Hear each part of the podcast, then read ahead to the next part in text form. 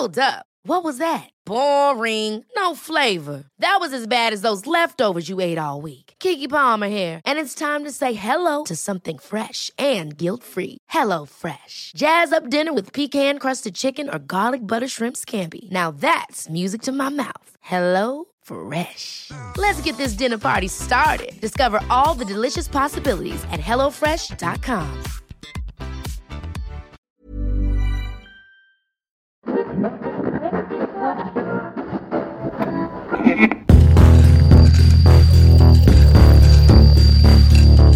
Überdosis Crime, der Podcast.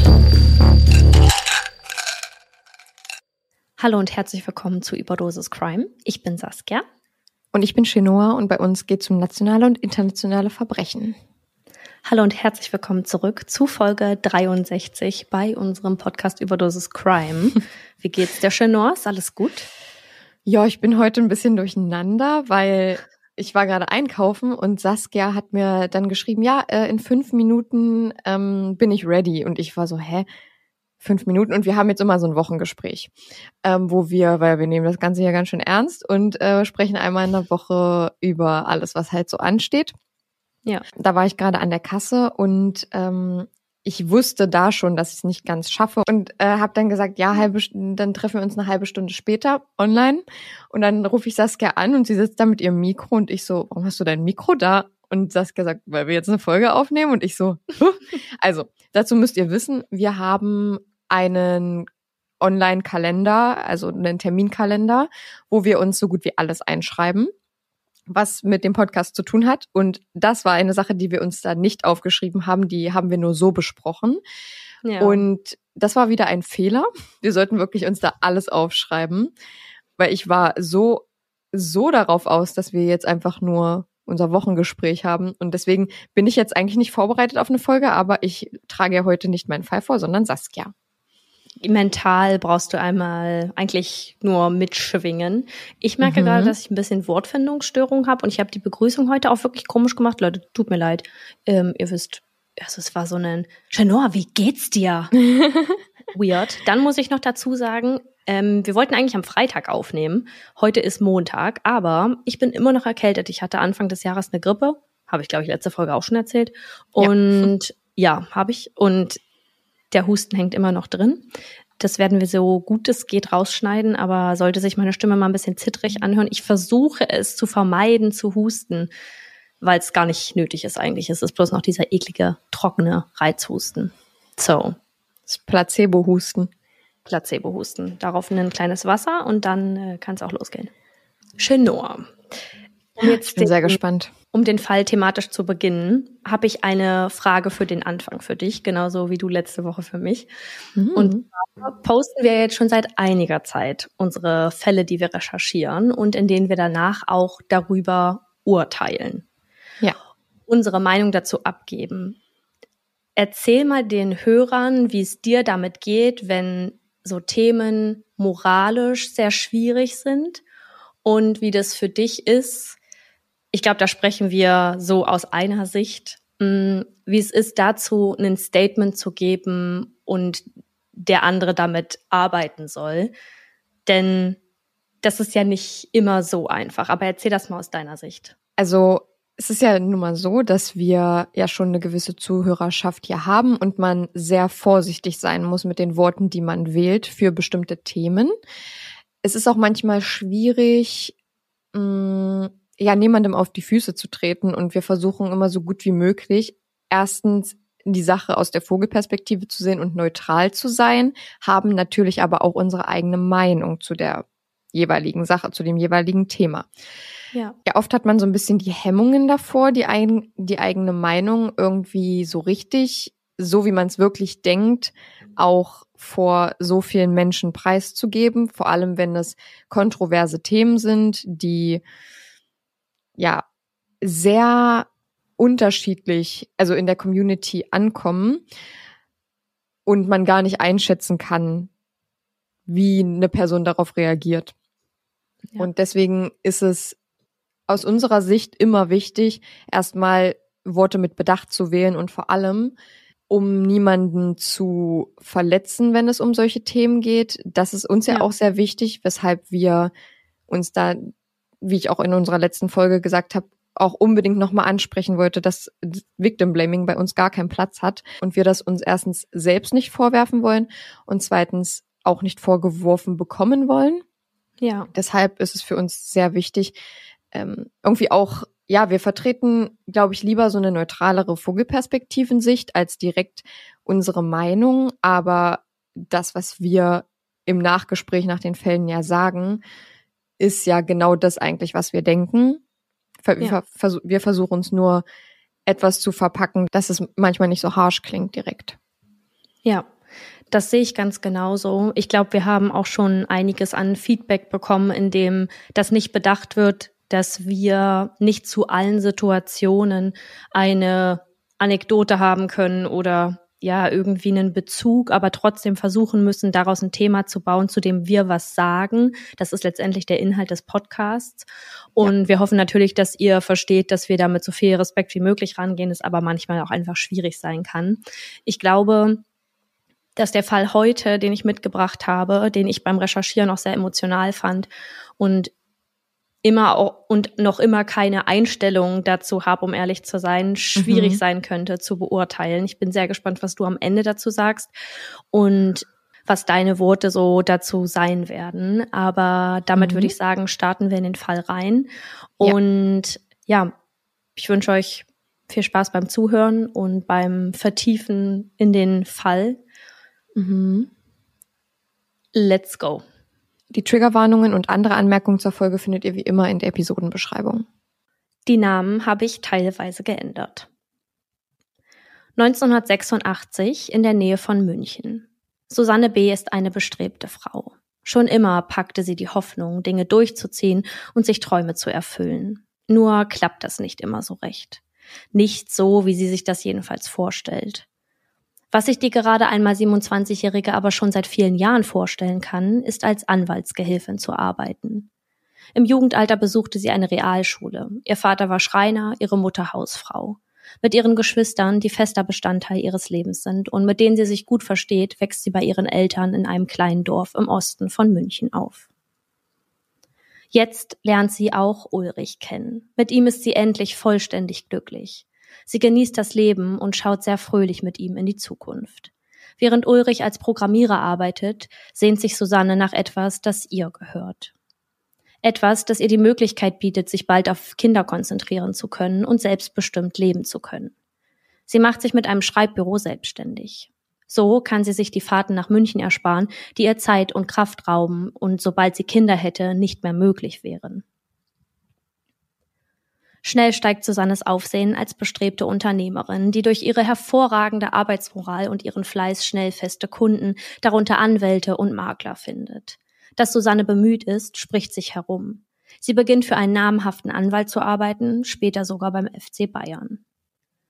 1989 geht ihr Traum der kleinen Familie endlich in Erfüllung. Ulrich und sie bekommen ihren Sohn Christian. Zwei Jahre später kommen Anna und Sarah zur Welt. Die beiden Zwillinge machen das Familienglück perfekt. Susanne möchte im Beruf mehr, als sie gerade erlebt und verdient. Zuvor hatte sie angefangen, Lebensversicherungen zu vermitteln und kommt dann durch verschiedene Kontakte zu Maklerbüros unterschiedlicher Immobiliengeschäfte. Sie investiert das erste Mal mit 25.000 Mark. Doch der Schein trügt und die Hoffnung, die sie in die unbekannten Menschen setzt, verpufft. Scheinbar war Susanne auf Betrüger hereingefallen. Bei Freunden und Verwandten besorgt sie sich unter dem Versprechen, ihnen hohe Rendite geben zu können, größere Mengen Geld, um die Summe auszugleichen, die sie zuvor verloren hatte. Immer und immer wieder fällt Susanne auf falsche Maschen rein, verstrickt sich in neue Geschichten und glaubt fest daran, irgendwann das große Geld machen zu können oder zumindest Erfolg in dem zu haben, was sie sich vornimmt. Doch das bedeutete auch, dass sie immer und immer wieder Geld verlor, das wichtig gewesen wäre, um über die Runden zu kommen. Die Menschen in Susannes Leben wenden sich teilweise von ihr ab. Ein anderer Teil rennt ihr sehr regelmäßig nach, um nach dem Geld zu fragen, welches sie sich geliehen hatte. Einige der Leute, die nach einer bestimmten Zeit nichts von ihrem verliehenen Geld sahen, erwirken Titel gegen sie. Auf der Seite igpinkasso.de ist nochmal geschrieben, was ein sogenannter Titel eigentlich ist. Das ist ein rechtliches Dokument, welches einem Gläubiger bescheinigt, dass er einen rechtsstaatlich abgesicherten Rechtsanspruch auf eine Forderung hat. Dabei können Gläubiger diese Titel auf mehrere Arten erwirken. Der klassische Weg dabei im Inkasso führt über das gerichtliche Mahnverfahren. Ulrichs und Susannes Haus wird versteigert. Hier können sie nicht weiter wohnen bleiben.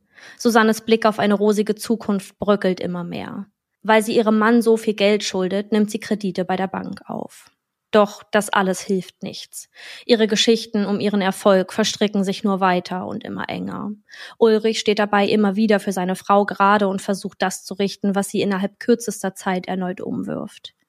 Als letztes verkauft er seine Rentenansprüche, während er 14 Stunden am Tag arbeitet, um die Familie über Wasser zu halten. Susanne hingegen verspricht, die Dinge wieder hinzubekommen. Sie ist sich sicher, dass bald alles anders werden würde.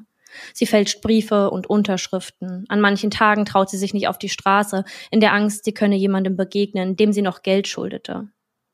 Nach geraumer Zeit verliert sie ihr Telefon, weil sie dies finanziell nicht mehr stemmen kann. Der Strom wird abgestellt und zeitweise weiß sie nicht, wie sie die Kinder ernähren solle. Ihr Bruder wird später sagen, dass Susanne nie Geld gehabt hätte. Alle hätten versucht, immer mal wieder zu helfen, aber in den Dimensionen, in denen es nötig gewesen wäre, hätte keiner mehr helfen können. 1997 lässt Ulrich sich von ihr scheiden. Schon lange stand die Ehe auf der Kippe. Sie stritten dauerhaft, entweder um Geld oder um die Kinder. Susannes Lage wird hiermit nicht besser. Ganz im Gegenteil. Sie kämpft sich finanziell von Woche zu Woche. Ihre letzte Rettung sind ihre Schwiegereltern, die sich kurz zuvor im Chaos des Familiendramas mit ihrem Sohn zerstritten und nun kein Wort mehr mit ihm redeten. Dass Susanne die Kinder behielt und somit mit sich und ihren so sehr geliebten Enkelkindern auf sich gestellt war, ließ sie nicht lang zögern, die vier erst einmal bei sich aufzunehmen, anschließend dann finanziell zu unterstützen, um ihnen eine eigene Bleibe zu ermöglichen. Als Ulrich dann auch keinen Unterhalt zahlt, weil, Zitat, Susanne ihm eh schon genug Geld schulde, drängen ihre Schwiegereltern sie dazu, Anklage gegen ihren Ex-Mann zu erheben. Der Vater der Kinder habe sich nicht dagegen zu sträuben, Unterhalt zu zahlen. Die Monate sind hart, aber gemeinsam mit den Kindern kann sie es schaffen, sich aus der Trauer über die gescheiterte Ehe und finanzielle Probleme zu kämpfen. Daran glaubt sie ganz fest. 1998 wird sie außerdem von der Justiz wegen Betruges zu zwei Jahren Bewährungsstrafe verurteilt. Ihre Schulden liegen bei einer Gesamthöhe von 800.000 Mark. Es ist Februar 1999. Susanne hatte beim über die Brust fahren einen Knoten in dieser entdeckt. Sie bangt und hofft wieder einmal bis zuletzt, dass es nichts Schlimmes, nichts Bösartiges ist. Doch Ende Februar kommt die erschütternde Wahrheit. Susanne hatte Krebs. Der Knoten in der Brust war ein bösartiger Tumor, der Metastasen gebildet hatte. Für sie ist klar, sie wird das tun, was sie immer tut. Durchhalten und kämpfen und die Hoffnung nicht verlieren. Ulrich zeigt wenig Empathie seiner Ex-Frau gegenüber. Wenn du krepierst, kommen die Kinder in ein Heim. Zu meinen Eltern kommen sie jedenfalls nicht, wirft er Susanne, Gott. die seit Wochen im Haltlosen schwimmt, an den Kopf. Boah. Sie will davon nichts hören. Und auch der Rest der Familie ist sich eigentlich sicher, dass es nicht so weit kommen würde. Susannes Hoffnung stirbt zuletzt. Doch irgendwann verlässt sie auch diese. Es ist kurz vor Ostern und ihre Brustamputation steht ihr bevor. Christian, Sarah und Anna hatten schon lange gemerkt, dass mit ihrer Mama etwas nicht stimmte. 30. März 1999. Es sind gerade Ferien. Der Zehnjährige und die beiden achtjährigen Schwestern sitzen mit Susanne auf der Couch. Gemeinsam schauen sie einen Film auf einer VHS-Kassette. Einen Tag zuvor war Ulrich am Haus gewesen und hätte Susanne angedroht, ihr den Jungen wegzunehmen, wenn sie die Anklage gegen ihn wegen Unterhalts nicht zurückziehe. Christian stellte sich dabei vor seine Mama und damit zwischen seinen Vater und sie. Er wolle aber nicht weg von der Mama. Danach seien die Kinder ihr nicht mehr von der Seite gewichen. Die Worte ihres Vaters hatten ihnen Angst gemacht. Würden sie ihre Mama wirklich verlieren? Mama, was ist, wenn du stirbst? Und wenn du stirbst, wollen wir auch sterben. Und Mama, lass uns nicht allein entflieht es den kleinen ängstlichen Gesichtern. Susanne bringt die Kinder ins Bett. Doch das alles war nicht so, wie sie sich das vorstellte. Vielmehr war es so ein intensiver Schmerz, den sie nicht mehr aushalten konnte und wollte. Sie setzt sich an den Küchentisch und beginnt einen Abschiedsbrief zu schreiben. Ich weiß, es ist schrecklich, was heute passiert ist und was ich euch antue, aber ich kann nicht anders. Seit Wochen habe ich den Entschluss gefasst und immer wieder verworfen. Mein Leben ist ein Spießrutenlauf. Ich stehe vor dem Chaos. Eigentlich habe sie den Brief wegwerfen wollen, doch sie schreibt weiter. Dass ich die Kinder mitnehme, werdet ihr nicht verstehen. Aber was hätten sie für eine Zukunft mit einem Vater, zu dem sie kein Vertrauen haben und bei dem nur der Hass regiert? Die Schlinge hat sich so zugezogen, dass ich keine Zukunft mehr habe. Es kann kein Morgen mehr geben. Vom Aufwachen bis zum Einschlafen habe ich nur Sorgen. Der liebe Gott hat mich wahrscheinlich schon lange verdammt. Bitte verzeiht mir. Susanne überlegt nicht, wie sie es machen würde, aber dass sie es machen würde. Ihre Kinder wolle sie eigentlich nicht umbringen, sich selbst aber schon. Es ist der 1. April 1999. Susannes Schwiegermutter ist mit ihr verabredet. Gemeinsam wollen sie zum Autohändler fahren. Es war ein Donnerstag und eigentlich würden ihre Enkelkinder zu dieser Zeit schon durch die Wohnung im ersten Stock rennen. Sie geht im Hausflur die Treppe hoch, sie klopft und klingelt, aber niemand macht ihr auf. Sie war sich ganz sicher, dass ihre Verabredung heute war und dass ihr niemand die Tür öffnete, war besorgniserregend. Die Wohnungstür war abgeschlossen. Der Schlüssel steckte von der Innenseite. Mit einer Leiter steigt ihr Mann, Susannes Schwiegervater, zum Balkon hoch. Ein kontaktierter Schreiner hilft ihnen, die Balkontür aufzuhebeln. Was sich ihm in dieser Situation für ein Ausmaß bot, würde ihn nicht mehr loslassen. Er läuft durch die Zimmer in den Flur, öffnet die Wohnungstür, durch die nach kürzester Zeit auch ein Arzt und der erste Polizeibeamte hereinkommen. Das Bad ist voller Blut. Blutrotes Wasser steht in der Badewanne. Darin sitzend eine blutüberströmte Frau. Keine Regung. Auf dem Boden neben der Wanne ein blutiges Messer. Gott. Die Bilder, die sich dem Polizisten aus den anderen Zimmern in seinen Kopf brennen, sind Bilder, die auch die Großeltern für immer verändern würden. Susanne hatte an jenem Abend aufgegeben und damit entschieden, alles zu beenden. Christian gab sie eine giftige Mixtur aus Wasch- und Putzmitteln. Als dieser davon nicht stirbt, erwürgt sie ihn. Seine Obduktion wird später belegen, dass er einen minutenlangen Todeskampf geführt haben muss, ehe sein Körper aufgab. Er liegt kalt und starr auf dem Boden. Im nächsten Zimmer liegt eines der Mädchen. Susanne hatte einer ihrer Töchter mit einer Axt den Kopf abgetrennt. Das Kind war sofort tot. In einem anderen Zimmer liegt ihre Schwester. Sie wurde mit fünf Hieben durch die Axt schwer am Schädel verletzt. Sie verblutete. Susanne selbst hatte sich dann in die gefüllte Badewanne gelegt, sich die Pulsadern und Sehnen der rechten Hand mit einem Messer durchtrennt und sich mehrere Male mit diesem in den Hals und in die Brust bis zum Herzen gestochen. Zusätzlich legte sie einen angeschalteten Föhn mit in das Wasser. Jedoch war, ehe etwas passieren konnte, die Sicherung der Wohnung rausgeflogen. Vier Tote. Das denkt der Polizist, als er den Tatort überblickt. Aber als dieser die Situation erneut versucht einzuschätzen und Ausschau nach Auffälligkeiten zu halten, findet er etwas komisch. Er schreitet von Raum zu Raum und da bemerkt er das Detail. Das Wasser der Badewanne bewegt sich. Hm. Der Puls und auch der Blutdruck der im Wasser liegenden Frau ist durch den Arzt nicht mehr messbar. Auch Susannes Abschiedsbrief wird gefunden. Ein weiteres Stück des Briefs liest, jetzt ist es sieben Uhr morgens. Ich war die ganze Nacht wach, es war furchtbar. Mit den Kindern wollte ich nicht so eine Sauerei machen, aber es ging nicht anders, weil der Christian so gelitten hat. Ich bin ein Stück Dreck, mir graust es vor mir selbst. Susanne wird mit einem Rettungshubschrauber in das Münchner Krankenhaus geflogen. Ihren Kindern konnte man nicht mehr helfen.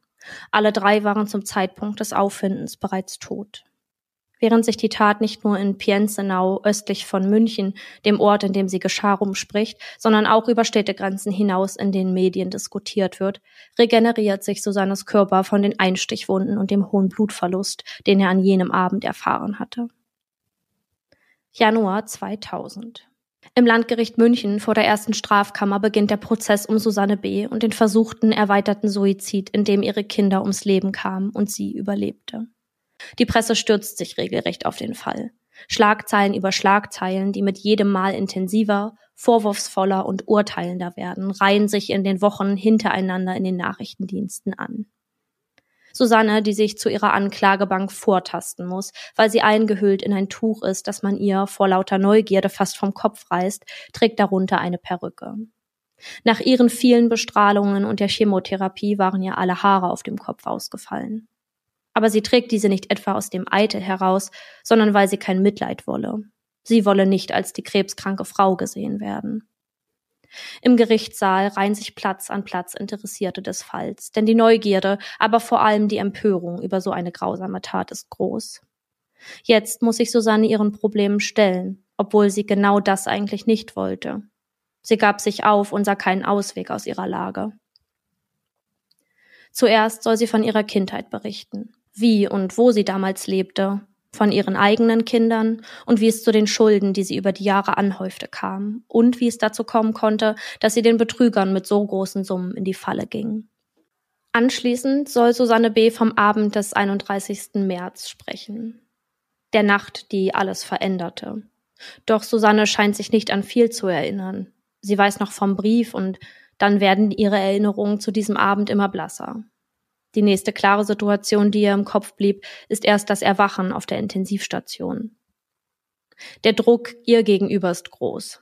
Sie solle von ihren toten Kindern erzählen, wie sie vorging und welche Beweggründe sie hatte in einer Zeit, in der die psychische Gesundheit eines Menschen noch lange nicht den gleichen Stellenwert im allgemeinen gesellschaftlichen Auge hatte wie heute. Das alles in einem Prozess, in dem der Gerichtssaal mit Menschen gefüllt ist, die jedes ihrer Worte in der Luft zerreißen würden. Das führt auch dazu, dass Susanne gegenüber den psychiatrischen Gutachtern Dinge anders erzählt oder dort noch mehr erwähnt als dann im eigentlichen Prozess. Das Gericht wirft ihr nach dem ersten Verhandlungstag vor, Dinge zu verschweigen, die sie vorher schon einmal geäußert hatte. Der Schreiner, der den Großeltern geholfen hatte, in die Wohnung zu kommen, sagt im Prozess als Zeuge aus. Er war der Erste, der die Stille durchbrach, die seit dem Abend des 31. März eingetreten war. Die Großeltern haben geschrien, ich hab gesehen, dass es zu spät ist.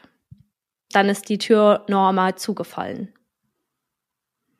Er muss also erneut die Leiter hochsteigen, durch die Wohnung gehen und die Haustür öffnen. Wie konnte es so weit kommen? Was bewegte Susanne B. zum Entschluss, ihr Vorhaben wirklich zu vollenden und die schmerzhaften Gedanken und damit verbundenen Zeiten stillzulegen? Auch im Auge der Gesellschaft sind die Meinungen etwas gespalten. Es gibt nicht viele Menschen, die sie nicht dafür verurteilen, aber einige, die sagen, dass sie die Verzweiflung verstehen, aber kein Mitgefühl aufbringen können. Warum hatte sie sich auf die Geldgeschäfte eingelassen, die das Unglück erst so richtig ins Rollen brachten, wie eine große Lawine, die sie zu einem bestimmten Zeitpunkt übermannen würde?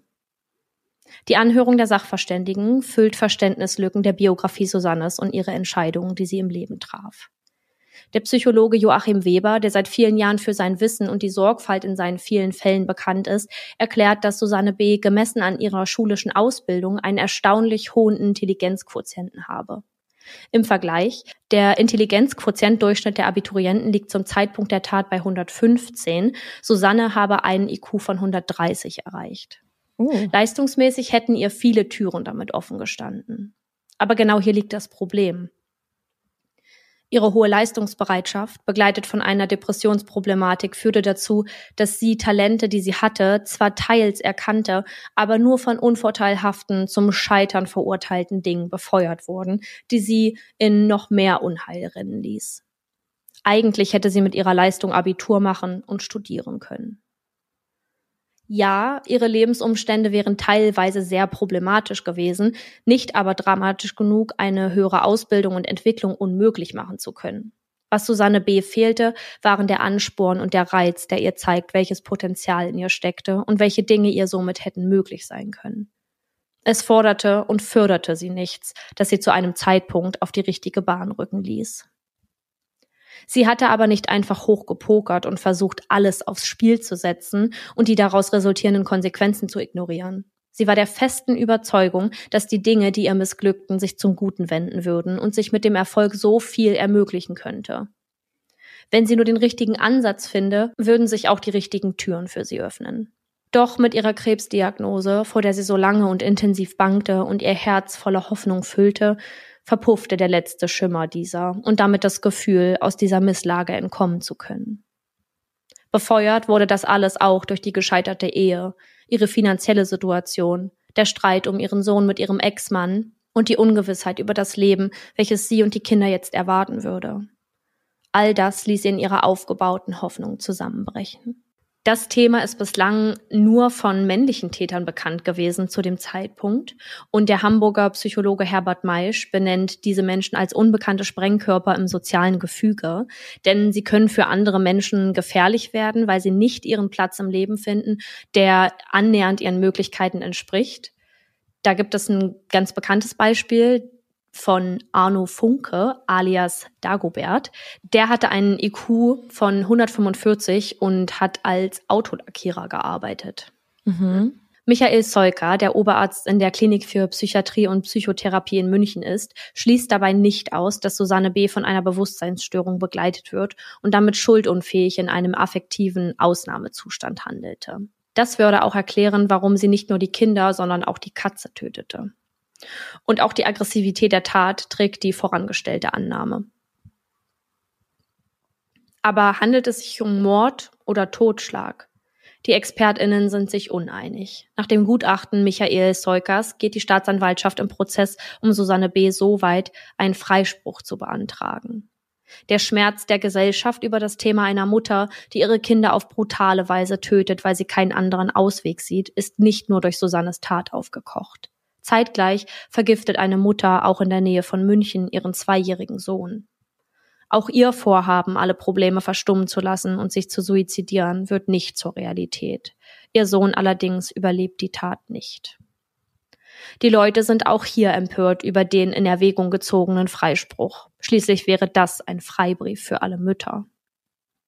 Fünf Männern obliegt Susanne B.s Verurteilung.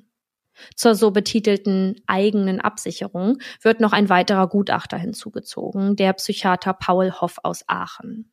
Doch auch er kann die Schuldunfähigkeit der Angeklagten nicht völlig ausschließen. Anders als seine Kollegen sieht er den Grund für die Brutalität der Tat die Zuspitzung eines depressiven Syndroms, also eine krankhafte seelische Störung der stete Wechsel zwischen mehreren verzerrten Handlungsalternativen, den Susanne B. in der Nacht durchlebt habe, sei für ihn ausschlaggebend, denn Zitat, sie erinnere sich ja noch an das Hin und Her gerissen sein. In der Folge könne man die Tat deshalb nicht mehr als Entschluss betrachten, sondern als das Einsetzen einer völlig bizarren Selbstwahrnehmung. Susannes Mann befindet sich als Nebenkläger im Gerichtssaal. Während des Prozesses spricht sie den folgenden Satz in dessen Richtung. Wer hasst, kann sich irren, aber nicht der, der verzeiht. Ich bitte dich um Verzeihung. Ein leises, kaum hörbares Säuseln hebt sich daraufhin von den Lippen des Vaters der getöteten Kinder. Mein ist die Rache, spricht der Herr. Keiner der Verantwortlichen hat das Gefühl, die Entscheidung über die Verurteilung guten Gewissens festlegen zu können. Aber sie sind sich auch sicher, dass ein Mensch, der in einem schwerst depressiven Zustand schwebt, in der Lage sei, einen solchen geordneten und selbstreflektierten Abschiedsbrief formulieren zu können. Ein solcher Mensch sei zwar völlig eingeengt auf seine Sicht der Dinge, er könne genau das aber sehr wohl noch kommunizieren und formulieren. An die letzten Stunden ihrer Kinder und ihre vermeintlich letzten Stunden könne sie sich nicht mehr wirklich erinnern. Der Blutverlust kann durchaus auch zu einer Amnesie geführt haben. Nachdem die Prozesstage beendet sind und noch immer kein Urteil gefällt war, beantragt die Staatsanwältin erneuten Freispruch. Auch sie macht sich damit angreifbar und zur Zielscheibe für diese außerordentlich komplizierte und moralisch verzwickte Debatte. Das Gericht folgt allerdings der Beurteilung des Psychiater Hoffs und verurteilt sie zu fünf Jahren Freiheitsstrafe wegen Totschlags an ihren Kindern. Hinzu kommen auch der Widerruf der Bewährungsstrafe. Menschen, die auch nach der Tat noch zu ihr halten und die Version der Susanne kennen, die sie war, bevor sie diese beging, sagen auch, bei ihr hat man nie gewusst, was die Wahrheit ist und was nicht. Sie hat so oft gelogen. Susannes Ex-Mann Ulrich zahlt nach ihrer Verurteilung immer noch 3000 Mark pro Monat für ihre Schulden. Er habe nicht nur zwei Häuser verloren, sondern auch seine Kinder durch sie genommen bekommen und sich somit zum Kasperl gemacht. Das war sein eigenes Zitat. Susanne, die ihren Ex-Mann irgendwie versteht und auch immer verstanden habe, gesteht sich ein, dass er sehr, sehr viel Ärger mit ihr gehabt haben muss. Jeweils eine rote Rose liegt auf jedem der drei kleinen weißen Särge, die über den Friedhof ganz in der Nähe des Hauses, in dem sie zuvor mit ihrer Mutter lebten, getragen werden. Aus kleinen Lautsprechern schallt der Song No Mercy. Ich bin dein Engel oben im Himmel, heißt es in einer Textzeile. Die drei Engel, die Susanne B. seit der Geburt ihrer Kinder immer bei sich hatte, die ihr Kraft gaben und die nötige Motivation immer weiterzumachen, sind nun nicht mehr bei ihr. Auf dem Weg in die unendliche Stille, die sie sich so sehr wünschte, musste sie bleiben, während ihre Kinder, all die Jahre, die noch vor ihnen lagen, ein ganzes Leben, was sie hätten leben können, verloren. Und sie damit ihre Kinder. Zum Ende des Prozesses sagt Susanne B., die schlimmste Strafe ist, dass ich überlebt habe. Ich hoffte bis zuletzt, dass es doch nicht bösartig ist. Ich bin eigentlich nicht pessimistisch. Ich glaube immer, dass es doch schon noch gut wird, dass ich es schaffe. Susannes Leben war begleitet von Hoffnung und Lichtblicken, die immer wieder erloschen und für ein tiefes Dunkel sorgten, bis diese Dunkelheit alles überschattete und ihren Verstand erblinden ließ was in so einem Menschen vorgeht, wenn das komplette Bildnis des Lebens zusammenbricht und trotz all der Hoffnung das Glück sich scheinbar immer und immer wieder gegen dich wendet, kann sich keiner wirklich ausmalen, der es nicht selbst einmal durchleben musste. Dieser Fall ist ein Beispiel für die Hilflosigkeit, die man erfährt, eine solche Tat einschätzen und vor allem ein strafrechtliches Urteil fällen zu müssen. Um es mit den Worten des Pfarrers der Beerdigung der drei Geschwister zu sagen, wir haben kein Recht zu urteilen oder gar zu verurteilen. Oh Gott, ich weiß auf jeden Fall jetzt, was du meinst mit, dass der Fall schwer zu beurteilen ist. Ich weiß nämlich auch gar nicht, was ich dazu so sagen soll, weil es ist, liegt auf der Hand, dass das natürlich ein Mord war. Also sie hatte ja einen erweiterten Suizid geplant und ja. mit ihrem Überleben ist ja daraus ein Mord oder beziehungsweise wie in der Verurteilung jetzt benannt, ein Totschlag geworden. Ich finde es gerade schwer zu beurteilen, ob es meiner Meinung nach ein Mord war oder ein Totschlag. Hm. Ähm, ich bin auch nicht in der Position, das zu beurteilen. Das haben andere Leute gemacht, die davon auch viel, viel mehr Ahnung haben. Aber so von seinem eigenen Gefühl, was man wieder hat. Und da haben wir auch das, ja. wieder das Problem, dass man, ja, sehr vorsichtig sein muss mit dem, was man als Meinung vertritt vielleicht. Es gibt ja auf jeden Fall manchmal so Impulse, wenn man hört, okay, die Person wurde jetzt so und so verurteilt, dass man dann zum Beispiel sagt, ich kann da eh nichts dran rütteln. Ja. So, das wissen wir alle. Und darum geht's ja bei einem True Crime Podcast auch gar nicht, aber schon zu sagen, ich wäre vielleicht anderer Meinung gewesen. Wäre ich mhm. jetzt in der Situation gewesen, das zu beurteilen, also nicht, dass wir uns anmaßen, das zu können, in dem Ausmaß, wie es die Vorsitzenden eines Gerichts tun.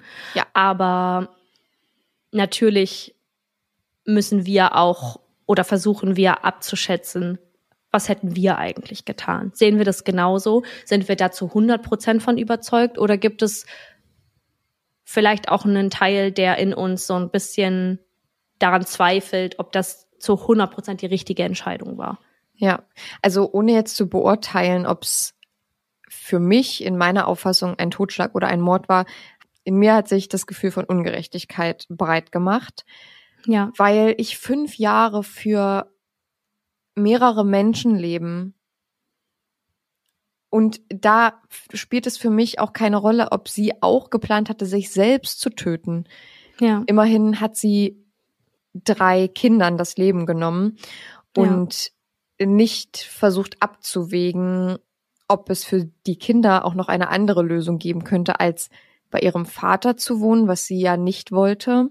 Und irgendwie ja. auch die Brutalität, mit der sie ihre Kinder getötet hat, ist für mich irgendwie so unbegreifbar. Und auch, das ist jetzt ein Side-Fact, aber dass sie die Katze auch getötet hat, schließt für mich vielleicht so ein bisschen, dass sie in einem Blutrausch war, weil wie erklärt sie jetzt das Töten der Katze?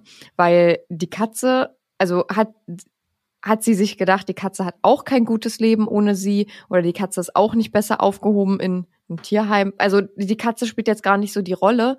Also mhm. schon, das ist natürlich auch ein, auch ein Leben. Also das möchte ich gar nicht sagen.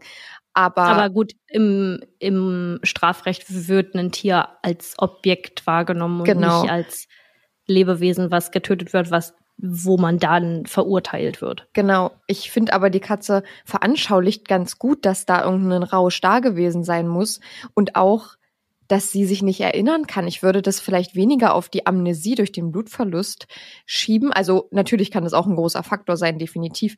Aber kann es denn nicht doch auch eine Art Trance-Zustand sein, in dem sie auf einmal war, weil sie ja die ganze Zeit schon das so geplant hat und sich dann irgendwann in einem Trance-Zustand befunden hat, während sie das alles gemacht hat und vielleicht gar nicht selber so begriffen hat, was sie gerade tut. Das ist natürlich gar keine Entschuldigung für das, was sie getan hat. Also das wollen wir Ja. hier nur noch mal festhalten. Das ist ähm, gar keine Lösung, ne?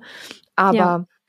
ich versuche mich in ihren Kopf gerade so hineinzuversetzen, was super schwierig ist, weil ja auch gesagt wurde, dass sie eine notorische Lügnerin ist und ja, es ist, sehr schwierig zu beurteilen, da hast du schon recht. Ja, ich glaube, der Fakt, dass sie so schwer depressiv war, führte dazu, dass sie diese Endgültigkeit und Auswegslosigkeit als einzige Lösung für sich sah und auch für die Kinder. Ja. Also sie hatte ja auch erklärt, so sie will die Kinder nicht zu einem Mann geben, der nur von Hass erfüllt ist. Das ist also nicht der beste Weg. Und natürlich würde man jetzt so im ersten Moment als psychisch stabile Person nicht sagen, okay, makes sense. Sie will die Kinder lieber mitnehmen in den Tod, als jemandem zu überlassen, der vielleicht nicht so empathisch und liebevoll ist wie sie. Mhm. Aber sie als Mutter, die sowieso auf allen Ebenen das Gefühl hatte zu versagen und nichts zu schaffen, weil ihr immer wieder bewiesen wird, du hast dich für die falschen Dinge entschieden, ja, will, glaube ich, einfach in Anführungsstrichen das Beste für das Kind und für die Kinder. Aber ja, das rechtfertigt das nicht in dem Sinne. Und das mit der Katze nee, auf gar keinen Fall. ist ja auch so dieser Punkt des, naja, was soll die Katze sonst, also was soll mit der Katze sonst passieren? Ähm, eine Person, die dann in so einen Rausch verfällt oder halt in, in dieses Gefühl der Auswegslosigkeit und sich dann dazu entscheidet, schon Ab Abschiedsbrief zu schreiben und es so in Gedanken durchzugehen, was sie machen könnte oder was jetzt der einfachste Weg wäre, da dann zu, in Anführungsstrichen, zu reflektieren und zu sagen, okay, also wo soll dieses Tier jetzt hin? Es gibt keinen anderen Weg. Ich muss das einfach beenden. So, das ist jetzt hier, das muss hier vorbei sein für uns alle. Wir müssen, ich will das, das Fenster einfach schließen, so ungefähr. Wie gesagt, keine Rechtfertigung, aber Nee. vielleicht eine Erklärung, warum sie die Dinge so gemacht hat. Ich finde es total absurd, darüber nachzudenken. Ich finde schon allein deine Beschreibung, wie sie die Kinder ermordet hat, dass sie es ja Absolut. erst auf eine Weise machen wollte, dass sie die Kinder vergiftet. Und das äh, wird ja im Allgemeinen als viel weniger brutaler Mord angesehen. Aber dann, als sich die Kinderkörper dagegen wehren, zu wirklich brutalen Maßnahmen zu greifen und mit einer Axt und Messern zu arbeiten oder ein, eines dieser Kinder zu erwürgen, weil es eben nicht stirbt von dem, was sie ihnen eingeflößt hat.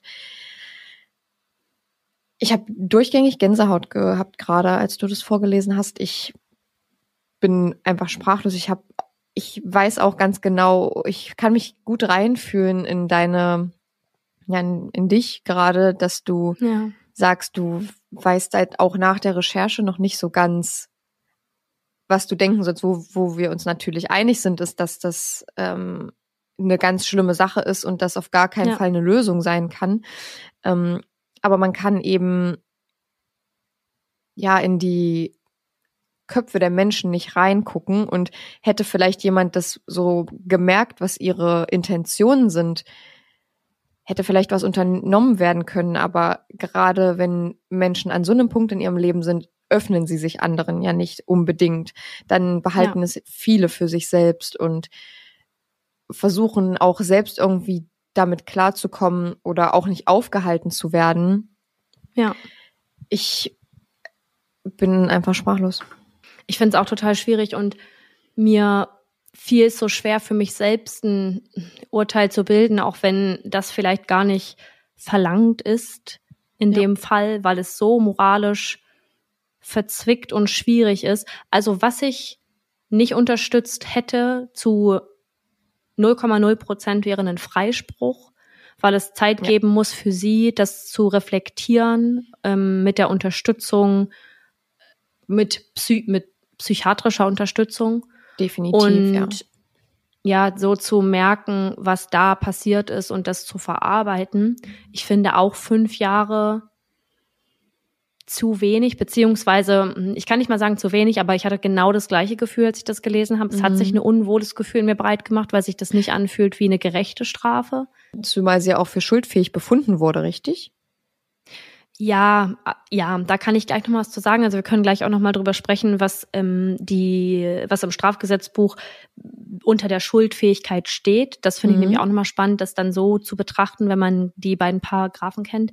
Aber mhm. sie wurde als schuldfähig eingestuft, aber mh, als äh, eingeschränkt schuldfähig. Ah, okay. Also gerade weil sie die psychische Belastung hatte, die Depressionsstörung und ähm, ja, die Dinge nicht sehen konnte wie ein emotional stabiler Mensch, der weiß, was da passiert und welche Konsequenz das eigentlich hat, sondern es einfach für sie durch sein musste und nicht, ne, ich bringe jetzt meine Kinder um, sondern ja. ich will, dass das für uns alle aufhört.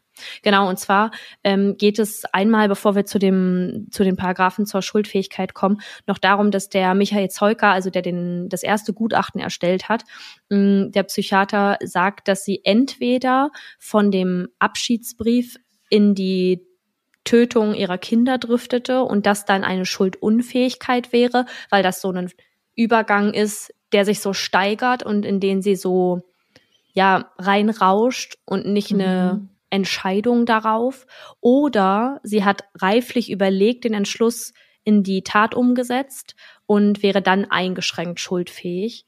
Das wird aber verworfen und sich dann für Hoffs Variante entschieden oder diese gewählt, dass der Brief dokumentierte, welchen Entschluss sie hatte, nämlich zu sterben und die Kinder nicht zurückzulassen. Okay, und damit aber eben eingeschränkt schuldfähig. Okay, aber volle Schuldfähigkeit wird ihr jetzt an gar keiner Stelle zugeschrieben. Also es ist entweder eingeschränkt oder nicht schuldfähig. Ja. Okay. Hm. Ja, genau. Und zu den, zum Strafgesetzbuch beziehungsweise den Paragraphen dazu, da unterscheidet man zwischen Schuldunfähigkeit und eingeschränkter Schuldfähigkeit. Mhm. Im Paragraph 20 StGB heißt es, ohne Schuld handelt, wer bei Begehung der Tat wegen einer krankhaften seelischen Störung, wegen einer tiefgreifenden Bewusstseinsstörung oder wegen einer Intelligenzminderung oder einer schweren anderen seelischen Störung unfähig ist, das Unrecht der Tat einzusehen oder nach dieser Einsicht zu handeln. Also jemand, der nicht reflektieren kann, ob er wirklich Schuld hatte oder was sie da begangen hat, was die, diese Person da begangen hat und nicht nicht einsehen kann, was da passiert ist. Das finde ich trifft mhm. bei ihr nicht wirklich zu, weil sie kann einsehen, dass sie was sie getan hat, falsch war und entschuldigt sich ja auch bei ihrem Ehemann und sagt ja. auch so, dass es nicht, ähm, ja, sie sagt nicht, dass es nicht richtig war, aber man merkt schon Reue. Gleichzeitig sagt sie ja aber auch, dass die schlimmste Strafe ist, dass sie es nicht geschafft hat. Also es ist ja schon eher so ein, nicht ein, ich bin so traurig oder es ist so schlimm, dass ich meine Kinder getötet habe, sondern es ist so schlimm, dass ich es nicht geschafft habe und immer noch hier bin. Ja, also es ist schon so, dass sie es realisiert, was sie getan hat und das ist ja schon ein Indiz auf jeden Fall für eine Schuldfähigkeit, für eine Zurechnungsfähigkeit auch in dem Fall, weil ja. es kann natürlich gut möglich sein, dass sie in diesem Moment nicht zurechnungsfähig war, weil sie in einer Art Rausch oder wie gesagt Trancezustand sich befunden hat aufgrund dieser depressiven Phase. Ja. Aber andererseits, ja, ist, ich kann ja mal äh, den zweiten Paragraph noch vorlesen. Mhm. Das ist ein, Paragraph 21 StGB. Das ist die Fähigkeit des Täters, das Unrecht der Tat einzusehen oder nach dieser Einsicht zu handeln, aus einem der in Paragraph 20 bezeichneten Gründe bei der Begehung der Tat erheblich vermindert. So kann die Strafe gemildert werden. Also wenn sie die Möglichkeit hat und diese Fähigkeit besitzt sie eigentlich, die lässt sie, glaube ich zumindest. Das ist jetzt zum Beispiel auch so eine Sache. Ich bin der Meinung, dass sie durch ihre Worte, die sie genannt hat und ähm, auch die so diese Prozesstage, was sie dann aussagt, eigentlich schon weiß, dass das nicht richtig war. Aber ich finde es ich find's ganz schwierig, weil dieser, mich ja, triggert dieser Satz so sehr. Oder ich finde diesen Satz so bedeutend, dass sie sagt, für mich ist die schlimmste Strafe, dass ich nicht mitgehen konnte, dass ich es ja. nicht geschafft habe, dass ich immer noch ja. hier bin und das ja wirklich nicht die Reflexion bringt, die es eigentlich bringen sollte, nämlich die Kinder sind weg und ich habe sie getötet. Ja. Die Kinder haben sich auch gewehrt dagegen. Deswegen hat sie ja, also sowohl die Körper der Kinder als auch die Kinder selbst bewusst haben sich gewehrt gegen den Mordversuch ihrer Mutter. Zumindest der Junge. Die beiden Mädchen haben geschlafen zu dem Zeitpunkt. Ach so, okay. Dann, und das ist sehr passend zu dem Trauerfeierlied No Mercy, keine Gnade zu haben, vor schlafenden Kindern oder einem sich wehrenden Jungen halt zu machen. Das sind auch so viele Schritte.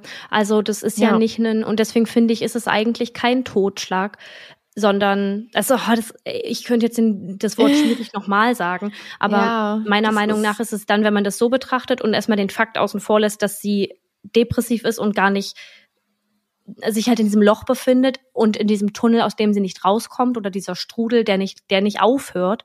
Aber in dem Moment, in dem sie den Jungen vergiften will, das nicht funktioniert, sich dann dafür entscheidet, ihn zu erwürgen, er dabei struggelt und wirklich versucht, sich zu wehren, keine Möglichkeit hat, weil sie ihm körperlich viel überlegener ist, mhm. sich dann danach entscheidet, die Axt zu nehmen und einer Tochter den Kopf abzuhacken und der anderen in den Schädel zu hauen damit. Das sind Details. Ich war mir erst nicht sicher, ob ich die mit reinnehmen soll, weil ich es schon echt schlimm finde, aber mhm. mh, mm, ich fand es wichtig, um einzuschätzen, mit welcher Brutalität sie da eigentlich rangegangen ist. Und genau der ja. Fakt, dass sie nämlich nicht aufhört und zu irgendeinem Punkt dann vielleicht wieder in Anführungsstrichen wach wird und versteht, was da gerade passiert. Und ich glaube, mhm. dass dieser Moment des, als sie das versucht hat, ihr Kind zu vergiften und ihn dann erwürgt, alles vorbei war und es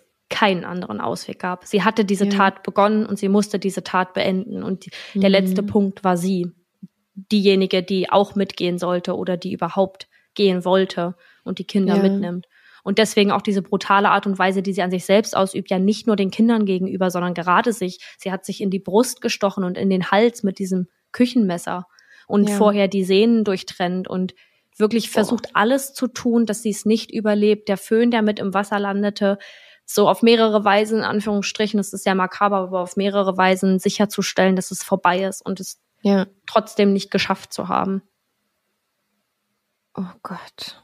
Ja, es also ist, ähm, ich hätte ich hätte echt gedacht, dass wir gar nicht so viel drüber reden können und dass wir nicht so viel dazu sagen können, weil ich auch immer Sorge davor habe, Dinge zu sagen, die vielleicht ja in den falschen Hals geraten könnten. Ja. Aber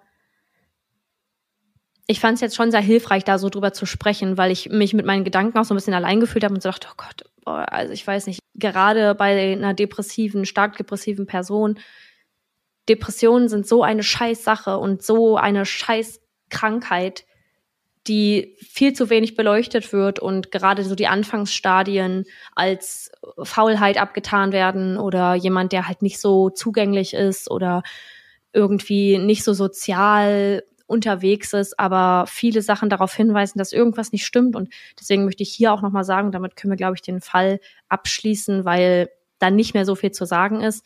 Wenn ihr das Gefühl habt, euch belastet irgendwas oder euch geht's einfach nicht gut, mental nicht gut und ihr merkt, irgendwas schlummert in euch, dann sucht euch Hilfe. Das ist überhaupt kein Ding und es ja. ist überhaupt keine, ihr seid nicht schuld daran, ihr seid nicht verrückt, ihr seid nicht, ihr habt keine Klatsche. Es ist so wichtig. Und ich habe erst vor kurzem wieder mit einer Person drüber gesprochen, dass man gerade mentale Gesundheit erst so spät als wichtig anerkennt. Gerade ja, so bei stimmt. uns als junge Personen, bei denen man auch so viel im Voraus machen könnte. Wenn man sagt so, hey, ich habe ein paar Dinge erlebt in meinem Leben, die sind halt echt ein bisschen schwierig gewesen. Das müssen keine schlimmen Traumata gewesen sein, aber einfach so Punkte im Leben, an denen man vielleicht das Gefühl hatte, irgendwas ist da nicht mit rechten Dingen zugegangen und irgendwie hat das was an mir hinterlassen. Ich denke da viel drüber nach.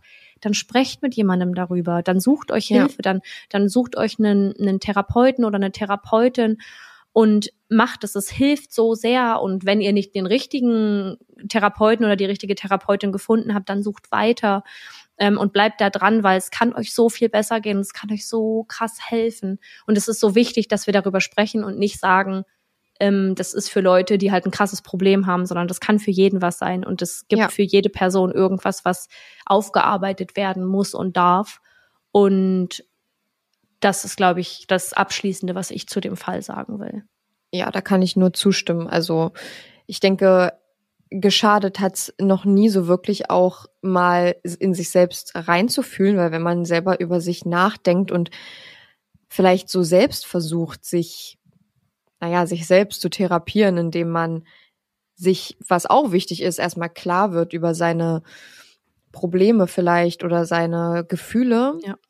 dann ist das schon viel wert, aber und auch mit Freunden und Familie zu sprechen, ist viel wert, sich jemandem überhaupt anzuvertrauen, aber auch nochmal jemand, der professionell davon Ahnung hat, der euch vielleicht auch eine Diagnose stellen kann. Aber wie Saskia auch schon sagt, es muss ja nicht mal das sein. Es reicht ja schon, ja. wenn ihr euch irgendwas von der Seele reden könnt und euch jemand zuhört, der das vielleicht auch nicht zum ersten Mal hört, dass ist natürlich auch immer wichtig, in individuelle Bezüge einzubauen und nicht das zu pauschalisieren, weil das ein anderer Patient auch schon hatte. Aber ähm, ja. ihr könnt, wenn ihr den richtigen Therapeuten für euch gefunden habt, und das ist nicht, muss nicht auf Anhieb der richtige sein, weil wichtig ist ja, dass ihr euch wohlfühlt mit der Person, mit der ihr sprecht. Und wenn das nicht so ist, dann ist es auch okay. Nicht jeder Mensch ist etwas für, also nicht jeder Therapeut ist etwas für jeden. Ja. Das wäre ja auch gar nicht möglich, weil sich auch Sympathien unterscheiden. Aber das ist auch wirklich gar nicht schlimm, wenn man dann sagt, nee, ich will jetzt lieber weiter gucken oder äh, also es ist eine sehr wichtige Sache und gerade auch klar, wir beschäftigen uns da als Generation viel mit, aber auch so die Generation vor uns, die nicht, um das jetzt zu pauschalisieren, aber ich glaube, da war das noch nicht ganz so Nee. Ähm, dass man darüber gesprochen hat, wie es einem geht und dass es einem nicht gut geht und dann sich in dem Fall auch professionell Hilfe zu suchen. Ich glaube auch, dass in der Generation die Menschen, wenige Menschen Bezug zu ihren Gefühlen und Emotionen haben. Also gerade, also ich sehe das bei meinen, bei meinen Eltern und auch bei Verwandten, das war da noch nicht so. Ähm, und was du gerade sagst mit der Selbsttherapie in Anführungsstrichen, die Reflexion über sich selbst, in welchen Bereichen geht's mir vielleicht nicht gut. Und das ist eine Sache, die ich da ganz besonders nochmal erwähnen will. Es muss nee. euch nicht schlecht gehen, um in eine mhm. Therapie mhm. zu gehen. Ganz ja. im Gegenteil. Mit einer Therapie müsst ihr nicht nur Sachen aufarbeiten und verarbeiten, die nicht gut liefen oder die für euch irgendwie im Nachhinein echt viel ausgelöst haben in einer negativen Art und Weise, sondern ihr könnt mit einer Therapeutin oder einem Therapeuten zum Beispiel auch gute Sachen verarbeiten. Es ist so wichtig, in sich reinzuhören und die Dinge mal für sich einzuordnen und damit vielleicht auch zu schaffen, in der Karriere weiterzukommen, weil du sagst so, ey, das hat mir Spaß gemacht, wieso mache ich da nicht mehr? Vor allem wir als junge Personen, die die Möglichkeiten haben, viel zu machen und uns so auszuleben, immer mehr geht es in die Richtung, dass die Gesellschaft, weil wir natürlich in Anführungsstrichen mehr Leute werden im Verhältnis zum Rest der Population, ähm, uns klar zu machen, so wir haben viele Möglichkeiten und mittlerweile durch das Internet und ähm, Connections können wir echt viel Stuff machen. Also gerade so der Beruf des Influencers oder der Influencerin oder Content Creation,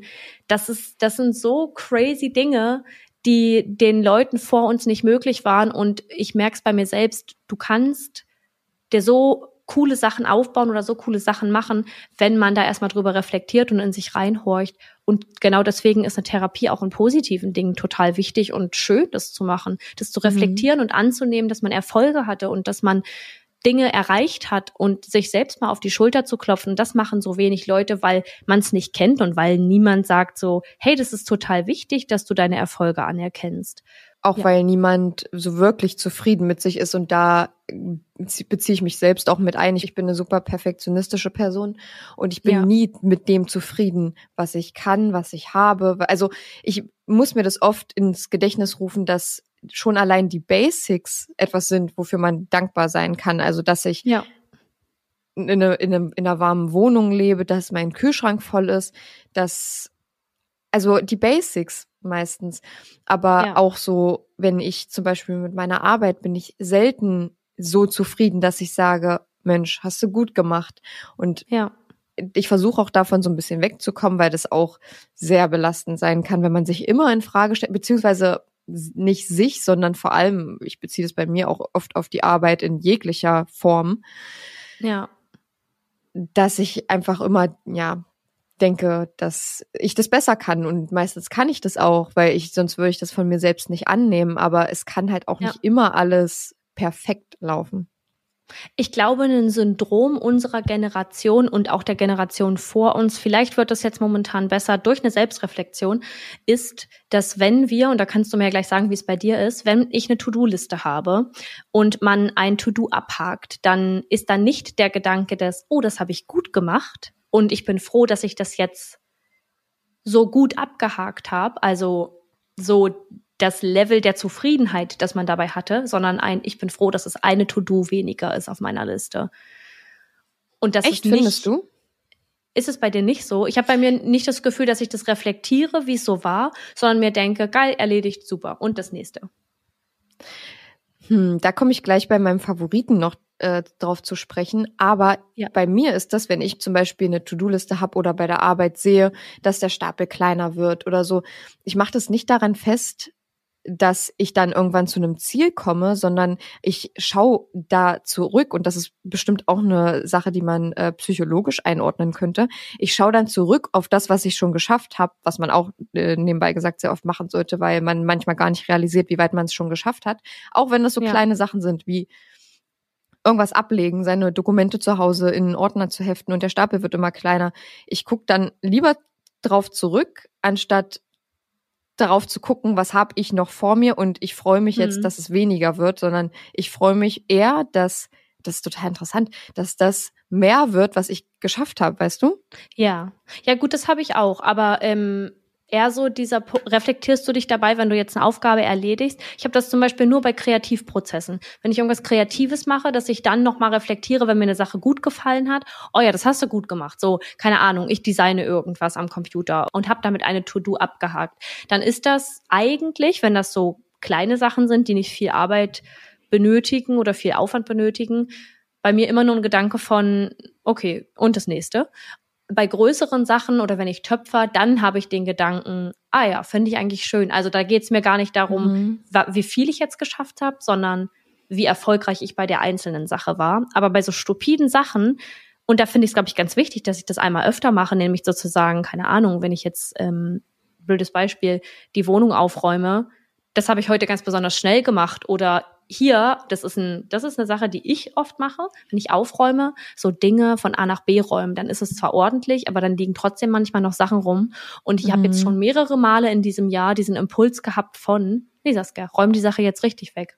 Geh jetzt halt diesen Schritt in die Küche und bring, keine Ahnung, die Tasse weg, anstatt sie hier schön auf dem Tisch zu drapieren und einfach stehen zu lassen, damit du sie Ja. dann morgen früh wegräumst. Ja, stimmt schon. Ja, genau. Auf jeden Fall kommen wir ähm, damit zu unseren mörderisch guten Faves und quatschen jetzt nicht weiter darum herum.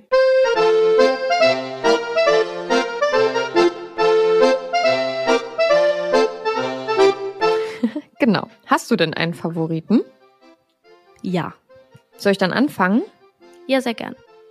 Mein Favorit ist ein Buch, das einzige Buch, was ich die letzten Jahre gelesen habe. Ähm, ich bin eine sehr langsame Leserin und habe erst vor ein paar Monaten so angefangen. Ich möchte auch ein bisschen mehr lesen, wie Saskia auch äh, das letzte Woche schon gesagt hat. Aber ich finde zum Beispiel englischsprachige wie so Selbsthilfebücher, aber jetzt nicht auf die, also es ist eher so Self-Improvement, um sich selbst zu verbessern. Und da geht es um Gewohnheiten und das Buch heißt Atomic Habits von James Clear. Und ich habe so viel gelernt bei diesem Buch. da geht's nämlich zum Beispiel genau um sowas, worüber wir gerade gesprochen haben, mit diesem, mit den To-Do-Listen und diesem Abhaken, weil er hat nämlich eine Regel aufgestellt, die zum, also in dem Buch geht's darum, seine schlechten Angewohnheiten abzulegen und neue zu erwerben. Und er sagt zum Beispiel, eine seiner wichtigsten Regeln, um einen neuen guten, um eine neue gute Angewohnheit zu adaptieren, ist, er bezeichnet das jetzt wortwörtlich als make it satisfying. Voice crack kurz, aber ne? Make it satisfying. Ähm, mach es befriedigend. Und das hat man, finde ich, bei so einer To-Do-Liste auf jeden Fall, weil es sehr befriedigend ja. ist, das abzuhaken. Das ist auch ein ja. Beispiel, was er anbringt. Auch zum Beispiel seine Ziele abzuhaken. Ich habe das geschafft. Ich habe, keine Ahnung, wenn wir jetzt ganz oberflächlich denken, wir haben uns sehr doll gefreut, als wir die 10.000 Follower-Marke auf Instagram bei unserer Community geknackt haben, weil das für uns was ganz Besonderes yes. ist. Und da sagt er zum Beispiel, ich glaube, er bringt sogar genau das Beispiel an, wenn du zum Beispiel planen solltest, Influencer zu werden oder ein großes Following aufzubauen oder irgendwie sowas. Also er stützt sich jetzt nicht nur auf Erfolg oder so in seiner in seinem Buch, sondern einfach nur, um sich selbst zu verbessern. Ähm, da sagt er auch, dann schreibt dir das auf und hakt es ab oder ja, da, also er hat halt viele verschiedene Regeln wie make it visible, also mach es sichtbar. Ähm, zum Beispiel, ja, sich, es ist jetzt schwierig, schwierig zu erklären. Also er bringt sehr gute Beispiele in, in dem Buch an und gibt auch Tipps, wie man in kleinen Schritten dahin kommt, wo man hinkommen möchte. Und was mir, also was ich gerade ausprobiere äh, aus dem Buch, beziehungsweise ausprobiere, ist jetzt auch keine große Sache, aber was mir sehr geholfen hat, ist zum Beispiel, du bist, also Situation. Du bist gerade vielleicht ein bisschen faul, hast es dir aber auch ähm, verdient vielleicht, ähm, musst aber unbedingt die Wohnung aufräumen und denkst dir so, boah, ich habe gar keine Lust, jetzt die Wohnung aufzuräumen. Dann ähm, spricht er davon, die Two-Minute-Method anzuwenden. Denn er sagt, alles, was du in zwei Minuten machen kannst, machst du einfach, ohne drüber nachzudenken. Du denkst einfach nicht drüber nach. Zum Beispiel, ja. äh, du stehst dann auf und sagst, ich bringe jetzt wenigstens die Tasse, die du eben ansprachst, in den Geschirrspüler. Ja. So, ist eine Sache unter zwei Minuten. Und er hat gesagt, wenn du dann möchtest, dann kannst du aufhören mit der ganzen Sache. Aber wir Menschen sind darauf gepolt, dass es einfacher ist für uns, eine Tätigkeit fortzusetzen, als eine andere zu beginnen. Bedeutet, mhm. wenn wir jetzt die Zwei-Minuten-Methode nicht anwenden, würden wir lieber auf der Couch sitzen bleiben. Weil ja. wir aber die fünf, äh, die zwei Minuten nur brauchen, um die Tasse wegzubringen und in den Geschirrspüler zu stellen, machen wir das, weil uns das die Methode sagt, sind dann aber so drin, dass wir dann auch noch alle anderen Sachen wegräumen, ja. die auf der Küche stehen und in den Geschirrspüler räumen oder beziehungsweise abzuwaschen. Ähm, und wenn wir dann erstmal dabei sind, dann machen wir die Küche, weil wir gerade dabei sind. Und wenn ja. wir mit der Küche fertig sind, sind wir immer noch dabei und machen dann vielleicht noch das Bad. Und ja. das ist eine super interessante Sache, weil das nicht mit einem Muss zusammenhängt. Also man sich auch sagen kann, ich kann jetzt aufhören nach zwei Minuten, aber ja der Mensch ist nicht so. Der Mensch macht lieber, lieber gerade das, was er macht, als es, oder es ist genau das gleiche wie mit dem Sport zum Beispiel. Es dauert zwei Minuten, dir deine Sportleggings anzuziehen. Es dauert aber auf lange Sicht bestimmt eine halbe Stunde ins Fitnessstudio zu gehen und dort anzukommen. Wenn du ja. aber sagst, ich teile mir das auf in meine Zwei-Minuten-Regel, zwei Minuten dauert es, um mir meine Hose anzuziehen, zwei Minuten dauert es, um äh, meine Sachen zusammenzupacken und dann immer so weiter. Und das ist gerade eine diese Methode, die ich mir ausprobiere. Und so eine Methoden bringt er dort oft an, was ich ja. total interessant finde. Und diese funktioniert bei mir echt gut, was ich nicht gedacht habe, weil bei mir sowas ja. meistens nicht zieht. Weil ich dann ja, zumindest denke, ja, so ein paar Mal und dann denkt man sich so, ja, aber ich verarsche mich ja selbst auch ein bisschen. Ja, genau, aber das muss man. Also. Chenor, die niemandem traut, auch selbst, auch sich selbst nicht. Ja, Nee, ist wirklich so, aber ich muss sagen, das, also es hat mich so viel realisieren lassen, der Inhalt dieses Buchs. Ich kann es euch nur empfehlen. Nochmal, Atomic Habits von James Clear. Ist ein New York Times Bestseller, keine Ahnung. Ich habe das irgendwann mal zufällig irgendwo gesehen und dachte mir, ja. cool, ähm, ja, lese ich mir mal durch. Ja. Und ich kann es wirklich empfehlen. Ich bin noch nicht ganz durch, aber ich bin fast durch. Und dann ist es das erste Buch, was ich von vorne bis hinten durchgelesen habe in den letzten bestimmt sieben Jahren oder so, weil ich halt nicht so Ja. die Lesemaus bin. Hast du es auf Englisch gelesen oder auf Deutsch? Auf Englisch. Ich finde es auf Englisch Ja. so viel besser, weil man auch äh, zeitgleich sein Englisch ein bisschen verbessern kann. Und Ja. er, er bringt auch so viele Beispiele an, an denen er solche Themen visualisiert.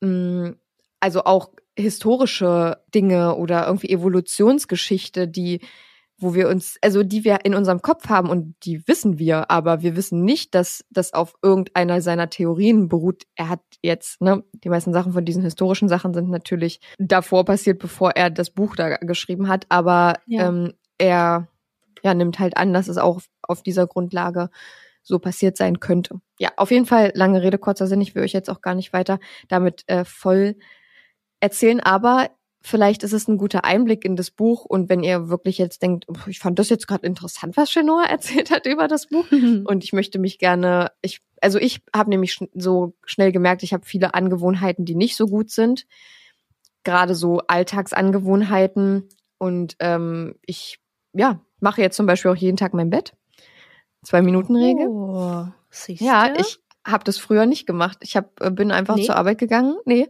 Und eine Sache, die ich auch in 2022 gelernt habe, ist, dass mh, wenn du, also es gibt auch einen TikTok-Trend dazu, aber ich habe das wirklich selber auch festgestellt, dass man, um den Tag zu gewinnen, halt erstmal den Morgen gewinnen muss.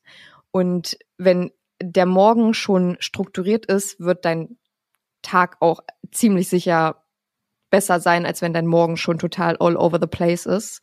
bin ich auch ähm, absolut der gleichen Meinung. Ja, also strukturiert euch den Morgen.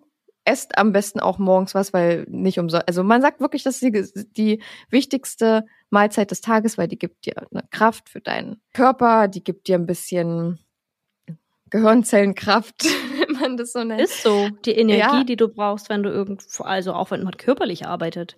Voll. Von irgendwas muss dein Körper ja leben, in Anführungsstrichen. Genau, genau, der muss sich ja irgendwo nähren, ist ja klar. Ja. Genau, Leute, tut mir leid, äh, ich bin jetzt fertig. Jetzt hören wir uns Saskias Favoriten an.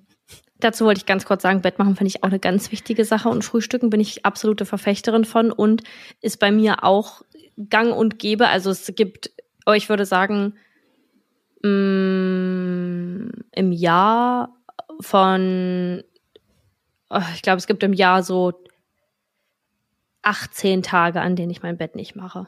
Mhm. 18. Nee, finde ich eine gute Zahl. ähm, hört sich an wie eine Statistik. Äh, freut mich sehr, dass du die erhoben hast an einem bestimmten Punkt. Ja, Ähm, nee, weil es auch mal wichtig ist für uns zu wissen, dass es vielleicht um die 18 Mal im Jahr sein könnten, wo du dein Bett nicht machst. Ähm, ja, ich finde es wirklich sehr hilfreich. Guckt euch das mal an, wenn das was für euch ist. Ich glaube, ich weiß gar nicht, ob es auch auf Deutsch das Buch gibt, aber auf Englisch kann ich es sehr empfehlen. Cool. Ja, mein Quick-Tipp dazu, ähm, abschließendes Wort zu deinem Favorit, ist einen 15-Minuten-Timer zu stellen, wenn man irgendwas macht. Beim Aufräumen zum Beispiel stelle ich mir, wenn ich gar keine Lust habe, einen 15-Minuten-Timer und sage mir, okay, alles, was ich in 15 Minuten schaffe, das mache ich jetzt. Das ist ein bisschen gleiche Theorie wie mit den zwei Minuten, obwohl das Mhm. zugänglicher ist, weil in zwei Minuten, das ist erstmal so dieses Starten an sich, das dauert jetzt noch zwei Minuten. Ich mache das jetzt einfach mal. Ja. Aber wenn es so eine große Aufgabe ist oder so Badputzen, das ist auch meine Challenge dann, weil realistisch gesehen wirst du das Bad nicht in zwei Minuten sauber machen. Aber das anzufangen, zum Beispiel die so Kleinigkeiten wegzuräumen, das schaffst du auf jeden Fall in zwei Minuten. Und dann den Timer mit 15 Minuten zu stellen und diese Challenge zu haben, das jetzt wirklich in 15 Minuten zu schaffen. Da muss man halt ein Mhm. bisschen schneller machen. Auch gründlich, Leute. Schön die Klobrille putzen. Aber ja, das ist mein, mein Quick-Tipp dazu. 15 Minuten Timer. Und Ja. mein Favorit für diese Woche, ich konnte mich jetzt gerade nicht so richtig entscheiden. Oh, ich bin hin und her gerissen schon. Oh, Was denn? Du kannst auch beide nennen. Ich würde das jetzt heute mal durchgehen lassen. Okay, na zum Glück. Also, erster Quick-Favorit. Nein, Ja, Nee, unsere sind nie quick. Unsere sind nie quick, Saskia. Ah, Okay, ja, also mein erster Favorit ist, ich habe mir ein neues Setup für meine Latte Art geholt. Das ist ja jetzt schon Ah, ein ja. langes Thema. Wir kennen's ja. Wir kennen's ja. Wir haben dazu, äh, nee, wir haben dazu kein Highlight, aber wir haben in den Favoriten Highlights auf unserem Instagram bei überdosis.crime.podcast Mit. UE. auch nochmal in der Episodenbeschreibung verlinkt, ein Story-Highlight, in dem es um meine Latte Art auch geht. Also unter Es meinen Favoriten. Es ist das Favoriten-Highlight von der ersten und zweiten Staffel. Genau. Und da habe ich nämlich auch schon mal darüber gesprochen. Da habe ich damit angefangen. Aber es war auf ganz umständliche Weise mit einem Handmixer und also mit so einem Handrühr-Milchaufschäumer. Mhm. Und jetzt habe ich gesagt, okay, ich gehe das jetzt in 2023 nochmal ganz anders an. Siebträgermaschine ist momentan keine Option. Also habe ich gesagt, ich kaufe mir eine Bialetti, das ist ein Espresso-Kocher, und eine kleine French Press, die extra fürs Milchaufschäumen ist und deswegen kleineren Durchmesser hat und man weniger Milch braucht als bei einer großen French Press zum Beispiel. Ich habe heute Morgen meinen ersten Kaffee damit gemacht, also habe das das erste Mal ausprobiert. Der Kaffee hat toll geschmeckt. Ich muss sagen, äh, ich habe mir keinen Cappuccino, also scheinbar habe ich mir keinen Cappuccino gemacht, sondern einen Flat White. Ich habe nämlich mehr Kaffee benutzt, als in einem Cappuccino drin ist. Mhm. Und es war ein doppelter Espresso. Und alle Das Verhältnis bei Klatscht mir Cappuccino ist wahrscheinlich 1 gerade. zu 3, oder? Nee, 2 zu 1, oder? Ich glaube auch. Weil das, Und bei einem also, Flat White ist deutlich mehr Kaffee drin. Also Ja. es ist ein doppelter Espresso mit Milch. Und äh, ja, ich hatte mir dann heute Morgen doppelten Espresso gemacht.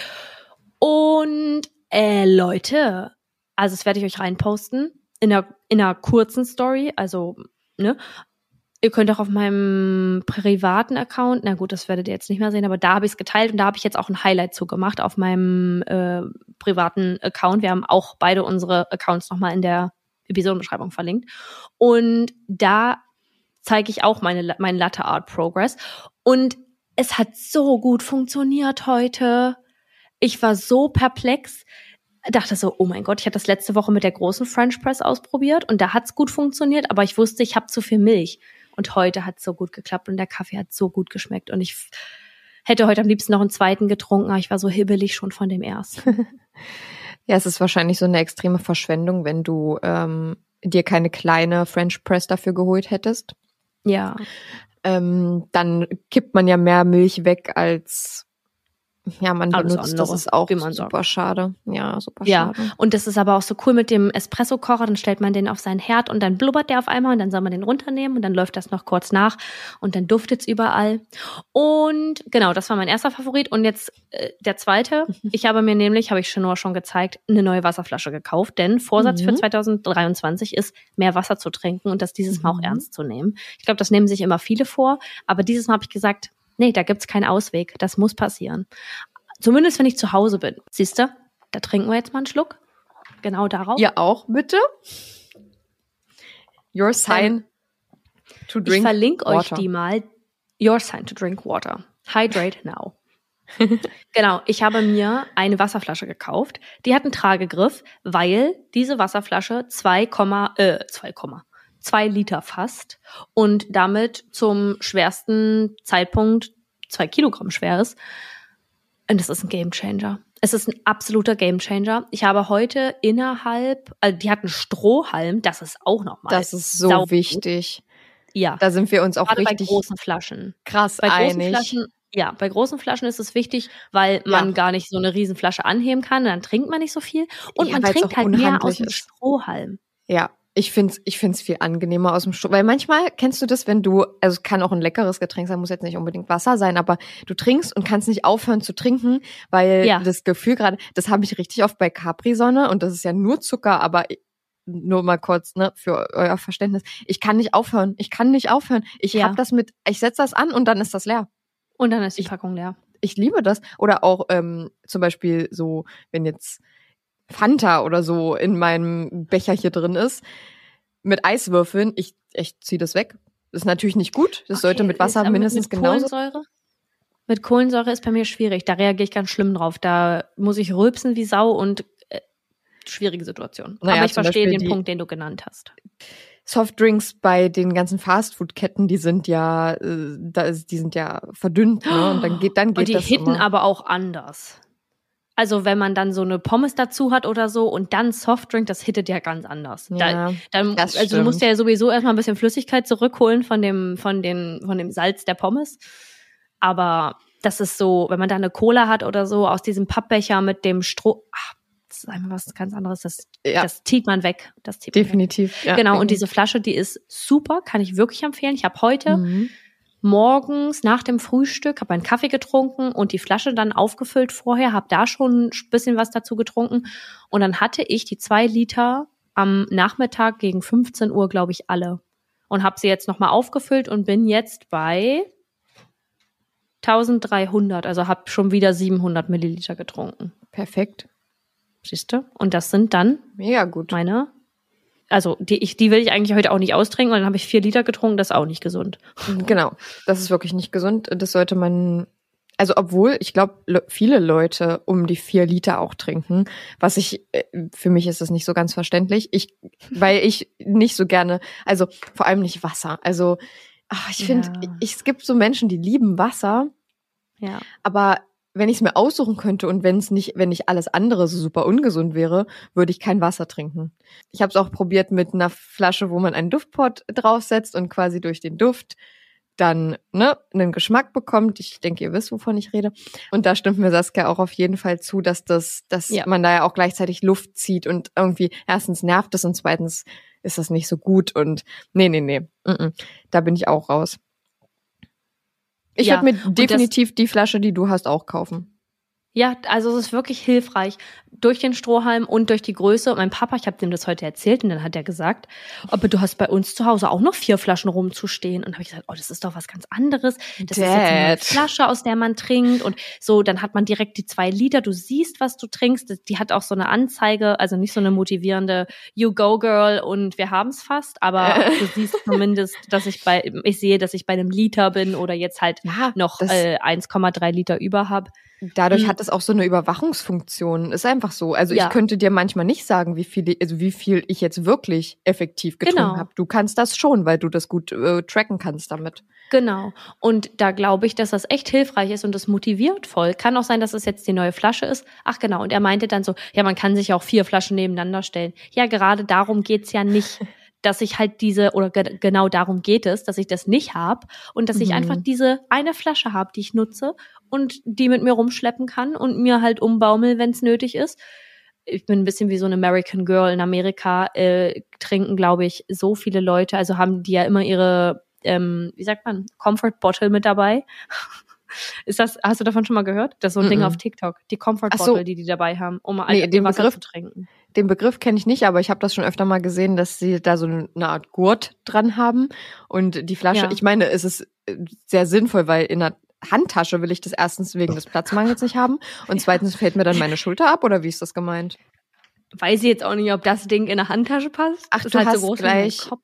Du hast gleich so einen Gurt mit da dran, ja, das ist natürlich schön. Der ist da direkt, den kann man auch nicht abmachen. Also kannst du schon, aber dieser, diese Vorrichtung, um den Gurt da durchzuziehen, der ist ähm, die ganze Zeit da dran. und meinst du, du wirst es nutzen mit dem Gurt?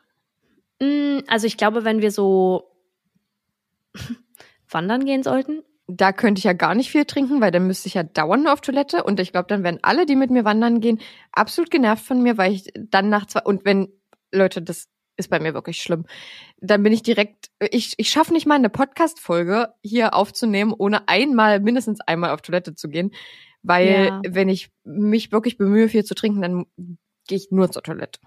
Das ist sehr aber das ist bei belastend. mir in den ersten Tagen auch immer so, wenn ich eine Zeit lang wenig getrunken habe und dann mich wieder bemühe, viel zu trinken, dann habe ich auch die ersten Tage immer äh, einen stärkeren Harndrang, als ich eigentlich habe. Dann muss ich viel öfter auf Toilette. Heute zum Beispiel habe ich auch mir fast in die Hosen gepinkelt bei einem Gespräch, das ich äh, online hatte. Und deswegen ist meine mein Vorsatz jetzt erstmal, ähm, die nächsten Tagen und Tage und Wochen viel zu trinken und dann Deine meine Blase Blase zu ein Ah, meine ja. Blase zu trainieren Mhm. und zu stärken. Und dann geht das auch, aber beim Wandern geht man ja auch zwischendurch pinkeln. Also kannst du ja dich auch irgendwo hinhocken. Das, so ist es nicht. Aber wenn es dann halt alle fünf Minuten ist, ist es auch blöd. So, Ja. genau, dass ich den Gurt beim Wandern zum Beispiel benutze oder wenn man, also keine Ahnung, wenn ich jetzt zum Beispiel meinen Rucksack aufhab, um äh, ins Café zu fahren zum Arbeiten, könnte ich mir die theoretischerweise auch umbaumeln. Ich finde es so Ja. schwierig, dass ähm, dann in Cafés es eigentlich nicht erlaubt ist, aus eigenen Wasserflaschen zu trinken, wo ich mir so Stimmt. denke, I'm sorry, girl, aber ich versuche hydrated zu bleiben und in dem Café, in dem ich bin, gibt's kostenloses Wasser mit Früchten drin. Das ist richtig cool, Mhm. aber das kann ich ja nicht trinken. Ich glaube, das ist auch noch gar nicht so überall angekommen, dass man so Wasser for free einfach bekommt. Also Ja. vor, vor allem nicht bei uns hier so in der Gegend, wo wir ursprünglich herkommen.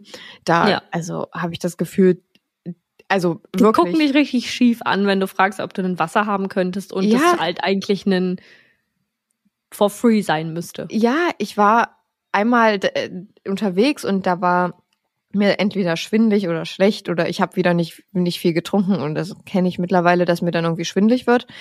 Mm, Und dann äh, habe ich irgendwo, ich glaube, da war ich gerade irgendwo und habe dann gefragt, ob ich einfach nur ein Glas ähm, Leitungswasser bekommen könnte. Einfach außer Leitung. Es ist, die sollen keine Flasche für mich aufmachen. Ich möchte einfach ein bisschen Leitungswasser haben, weil mir ein bisschen schwindlig ist.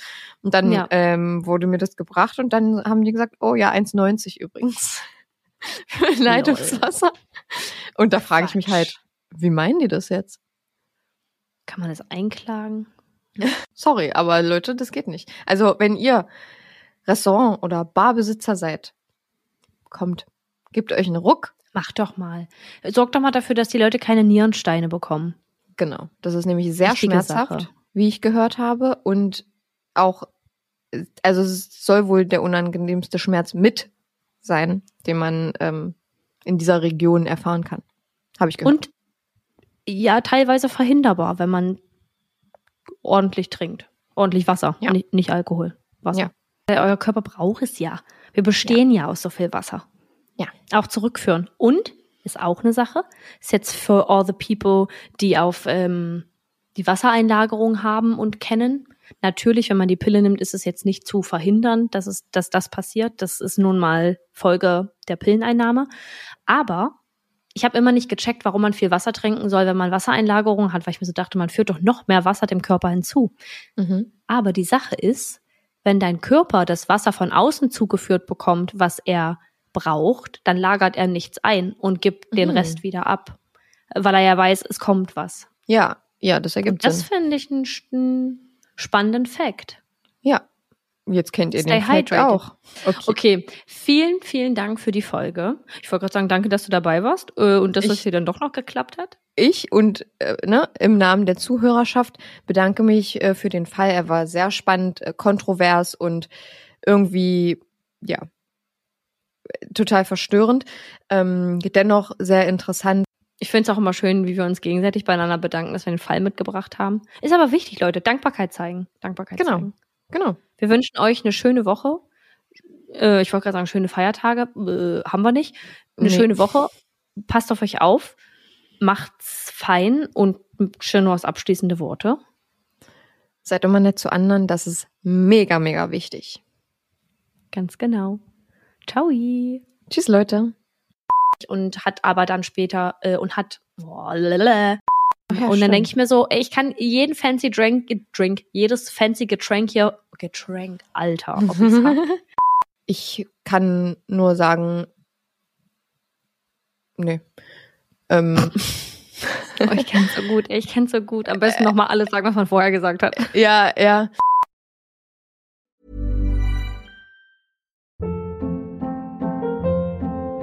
Hold up. What was that? Boring. No flavor. That was as bad as those leftovers you ate all week. Kiki Palmer here, and it's time to say hello to something fresh and guilt-free. Hello Fresh. Jazz up dinner with pecan-crusted chicken or garlic butter shrimp scampi. Now that's music to my mouth. Hello Fresh. Let's get this dinner party started. Discover all the delicious possibilities at hellofresh.com.